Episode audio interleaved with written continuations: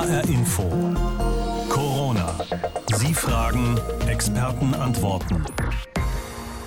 Ihre Fragen, die wir von den Fachleuten haben beantworten lassen, die sich jeweils exzellent mit diesen Themen dann eben auch auskennen. Also auch wenn Ihnen vielleicht mal die eine oder andere Antwort irgendwie zu ungenau war, dann liegt es einfach in der Natur der Sache und man kann es nicht genauer beantworten, weil man es schlichtweg nicht besser weiß.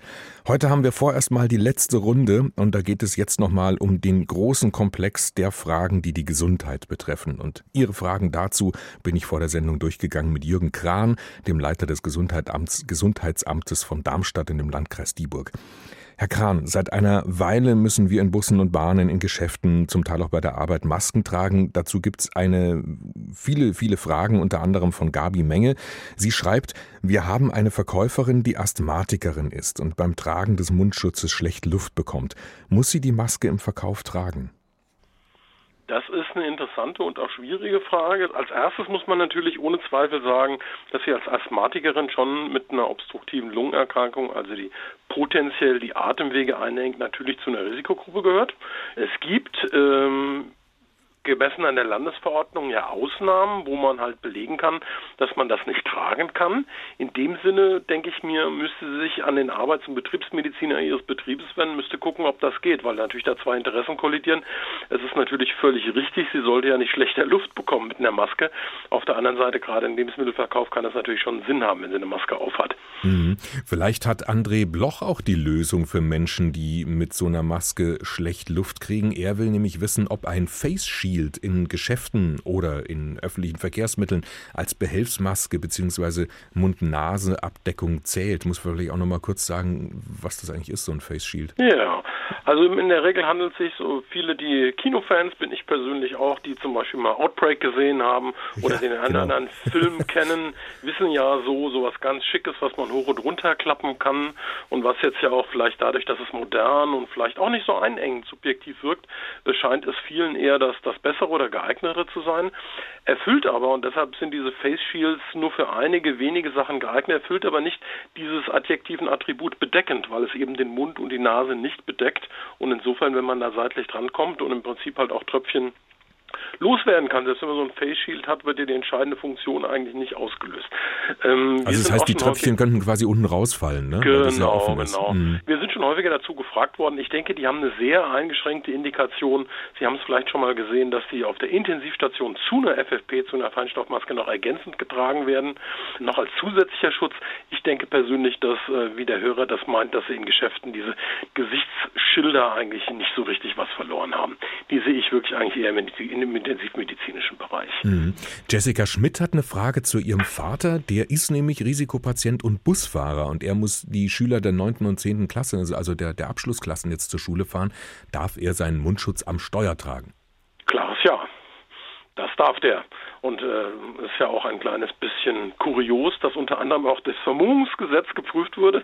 Nicht, dass man ja hinterher tatsächlich, also wenn er jetzt zum Beispiel mal als Autofahrer ja eine Verkehrsregelung brechen würde, dann geblitzt würde, könnte man ja sogar sagen, wieso hat er sich vermummt? Nein, das mit dem Vermummungsschutz hm. ist geklärt worden und letzten Endes, wenn der so eine tragen möchte und tragen muss, dann darf er das.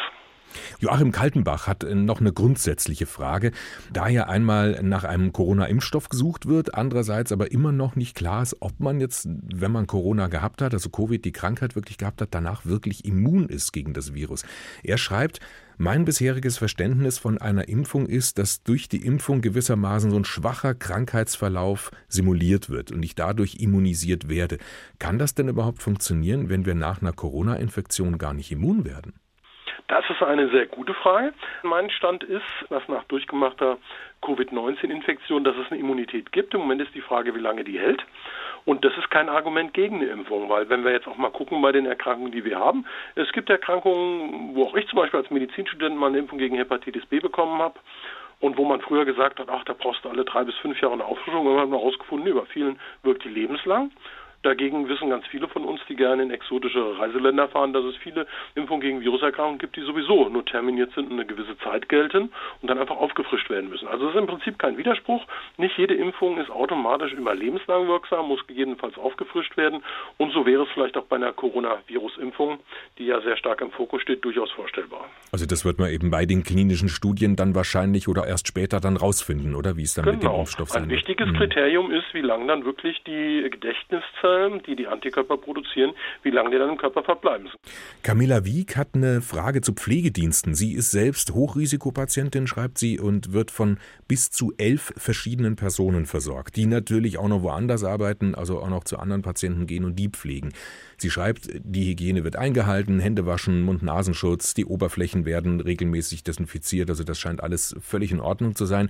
Frau Wieck fragt aber, wie sie sich trotzdem zusätzlich schützen kann. Sollte sie zum Beispiel eine Schutzbrille tragen oder, sagt sie, wäre Inhalieren eine Option? Das zielt auf, auf, auf einen der Bereiche, wo wir mit am, im Moment am meisten Arbeit haben. Der Altenpflegebereich ist es ja so, dass teilweise doch Kräfte auch eine große Anzahl von Bewohnern oder auch in ambulanten Pflegediensten sehr viele Patienten versorgt werden. Insofern kann ich die Sorge der Dame auf jeden Fall verstehen, möchte aber auch, ohne dass Sie die Frage gestellt haben, dazu nochmal sagen, dass da, wo wir Fälle haben, wir auch solche Sachen einschränken. Also dann durchaus sagen, dass dort, wo Covid-19 Erkrankte oder auch Quarantänepersonenpflegeeinrichtungen sind, wir das als Gesundheitsamt, das öffentliche Gesundheitsdienst einschränken können, da sagen können, wir möchten das nur eine beschränkte Anzahl von pflegenden Personen sich um diese Menschen kümmert. Also da wären also elf gibt, dann zu viele. So genau, also es gibt okay. Maßnahmen, die sieht die Frau Wieck vielleicht nicht, aber da ist es, da ist es schon sinnvoll, sehr genau jetzt hinzugucken, wer hat dann wirklich mehrere, wer hat einige. Und da werden auch schon Maßnahmen getroffen, dass eben das nicht passiert. Da hat sie sehr gut aufgepasst. Da muss natürlich vermieden werden, dass ganz, ganz viele Leute äh, bei so einer Hochrisikopatientin tätig werden. Ich persönlich denke, dass ein Mund-Nasenschutz eine Möglichkeit sein konnte.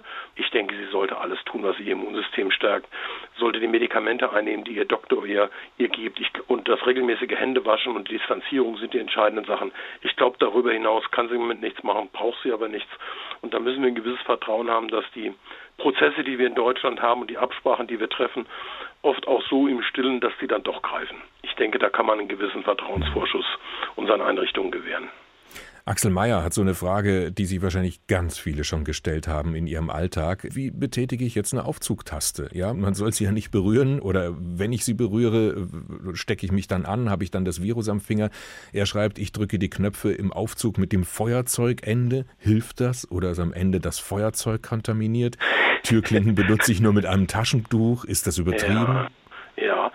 Denke, da sind wir in einem Bereich, wo uns die menschliche Sorge ein bisschen einen Streich spielt. Ich denke, dass eine von den ganz wichtigen Sachen, das betrifft sowohl die Politiker als auch die Ärzte, aber auch alle Menschen, die jetzt, wir dürfen unseren gesunden Menschenverstand nicht ausschalten. Also das, das halte ich für relativ wichtig und natürlich müssen wir Klinken und Knöpfe drücken und wie gesagt, man muss dann halt vielleicht gucken, dass man danach sich nicht die ganze Zeit im Gesicht in den Augen rumreibt, aber ansonsten das ganz normale Waschen mit Seife danach wirkt wunderbar gegen diese Viren. Also ich denke, hier dann so übertrieben in diesem Bereich dann wirklich so in diesen Panikbereich abzutriften, habe ich jetzt vielleicht den falschen Knopf gedrückt oder die falsche Klinke betätigt. Ich finde, da muss man die Kirche ein kleines bisschen im Dorf lassen. Und ich finde, die meisten Menschen, ich auch, ich habe es von meinen Eltern gelernt, ich habe es meinen Kindern beigebracht, man, dass man, dass man viele Dinge vielleicht, dass man nicht direkt der Hesse sagt, in den Rotz reinpackt, das macht sicher Sinn, ja, und, und dass man, dass man ab und zu mal nachdenkt, was man anpacken muss, aber ansonsten ist ja dieses Virus dem normalen Waschen mit Seife extrem gut zugänglich. Also hier würde ich wirklich appellieren, bitte den normalen Menschenverstand, der ist unglaublich wichtig und nicht nur für die ausgewiesenen Experten, sondern auch für alle, für alle in der Bevölkerung, für Menschen wie die und ich. Seit dieser Woche haben die Friseure jetzt ja wieder offen in Hessen. Ja. Und äh, Christiane Keller-Hornung möchte da wissen, wie das da abläuft. Auf was muss sie als Kundin da achten, um ein mögliches Ansteckungsrisiko ganz klein zu halten? Was müssen die Friseure vorhalten? Was kann sie beitragen? Ja, ich habe gelesen, dass das hier auch die, die Fachverbände der Friseurinnen sehr aktiv waren und ich habe gelesen, dass sowohl für die, die arbeiten in den Friseursalon, als auch für die Besucher erstmal der Mund- und Nasenschutz oder eine Mund- und Nasenbedeckung vorgeschrieben ist und dass man die, wenn man dann tatsächlich auch in den bedeckenden Arealen mal schreiben will, es gibt ja dann doch Ohren, wo Haare wachsen und so weiter und dort drüber und darunter, dass man die kurzfristig entfernen und dann wieder anlegt. Das sollte meiner Meinung nach reichen. Ich denke, die wichtigste Maßnahme ist hier, dass wenn man selber krank ist, dass auch wenn die Haare lang sind und wenn man es dringend benötigt, man vielleicht wartet, bis man wieder gesund ist oder bis es geklärt ist. Und ich denke ebenso, dass vor allen Dingen auch Friseurinnen und Friseure und die, die dort aushilfsweise arbeiten, die in Ausbildung sind, dass die, wenn die krank sind, zu Hause bleiben. Und dann kann man mit dem normalen Benutzen des Mundschutzes und auch kurzfristig mal diese Sachen offenlegen. Wir reden ja immer noch von 15 Minuten kumulierter Kontaktzeit. Ich glaube nicht, dass so lange benötigt wird und ich glaube, dass man das ganz gut hinbekommt. Wie sieht's aus mit Sport im Freien? Thorsten Mitze möchte wissen, wann die Sportplätze wieder aufmachen und ab wann Mannschaftssport im Freien wieder möglich ist. Ja, das wäre ja eigentlich die Frage an Herrn Bouffier, der heute leider nicht da ist. Ja. Ich werde probieren, ihn bestmöglich zu vertreten. Ich denke, das Zeichen, worüber ich mich sehr gefreut habe, dass seit heute die Kinderspielplätze und auch speziell die Bolzplätze wieder offen sind, zeigt, dass sicher im nächsten Schritt, wenn die Entwicklung anhaltend positiv ist, wie ich es auch heute Morgen bei mir im Krisenstab berichtet habe, die Zahlen sind weiter rückläufig, kann ich mir sehr gut vorstellen, dass auch die Sportstätten dass wir nicht mehr bis Juni, Juli warten müssen. Also wie gesagt, ich kann es leider nicht sagen, weil bei diesen entscheidenden Treffen bin ich nicht dabei. Aber ich finde dieses, das sind ja auch schon sportassoziierte Sachen, auch speziell wie gesagt die Bolzplätze. Und ich könnte mir vorstellen, dass der nächste Schritt dann in Richtung der normalen Sportareale geht. Aber nur im Freien, nicht die Hallen, oder? Erstmal nur im Freien, aber nichtsdestotrotz kann ich mir das auch in der Halle vorstellen. Entscheidend sind hier die Abstandsregeln, vielleicht Kontaktsportarten nicht als erstes, aber es gibt auch viele Sportarten in der Halle, die ich mir durchaus vorstellen kann, die dann wieder gemacht werden können. Eine Hörerin, Ilka heißt sie, fragt uns ganz konkret zum Beispiel zum Tennis, ob das nicht möglich sei. Da steht man nur zu zweit auf dem Platz und der Abstand ist ja wirklich deutlich größer als nur anderthalb Meter. Wenn man nicht gerade Netzbälle spielt gegenseitig. Nein, das ist eine sehr gute Frage. Nein, ich kann mir das auch sehr gut vorstellen. Sie haben es ja gerade selber gesagt. Ich kann mir auch vorstellen, dass Freiluftsportarten sicher früher wieder gehen und natürlich dann gerade auch diese Sachen mit einem ordentlichen Abstand. Wir können ja nicht die ganze Zeit den Abspann predigen und wenn man dann wirklich 15 Meter und mehr voneinander entfernt ist, irgendwann kommt man dann ja auch in Erklärungsnot. Also ich bin da für Tennis auch ganz optimistisch, muss ich sagen. Wir berichten in H-Info ja auch viel über die Pandemie in anderen Ländern und wie sie da verläuft. Und dazu fragt Peter Böing uns, wie ist es zu erklären, dass in Frankreich, wo bereits circa eine Woche früher und mit strengeren Maßnahmen gegen die Verbreitung des Virus vorgegangen wurde, die Anzahl der Neuinfektionen pro Tag höher ist als bei uns? Wird in Frankreich deutlich mehr getestet oder halten sich die Franzosen nicht an die Beschränkungen oder verbreitet sich das Virus relativ unabhängig von den getroffenen Maßnahmen? Das ist medizinisch und allgemein sicher bisher die schwierigste Frage, die Sie heute gestellt haben, weil das haben wir ja auch in Italien, in Spanien ja noch in sehr guter Erinnerung. Das sind ganz, ganz viele verschiedene Punkte, die eine Rolle spielen. Da geht es um das Gesundheitswesen, ambulante Versorgung. Ohne Zweifel geht es um Testfrequenz, das ist ganz klar. Wenn wir viel testen, wenn wir auch viel finden, das haben die Hörer ja mittlerweile gehört, dass ja auch Menschen ohne Krankheitssymptome hm. einfach da sind, wie es auch vorher bei grippalen Infekten, auch bei Influenza durchaus gelegentlich gab. Insofern gibt es wahnsinnig viele Faktoren. Ich persönlich denke schon, dass wir über Wochen in Deutschland eher am Anfang noch die härteren Maßnahmen als die Franzosen hatten. Warum es jetzt ganz konkret in den letzten ein, zwei Wochen so ist, dafür gibt es nicht eine Erklärung und da kann ich nicht einen Grund nennen. Ich glaube, da gibt es sehr, sehr, sehr, sehr viele Faktoren. Wenn ich das wüsste, das wäre toll.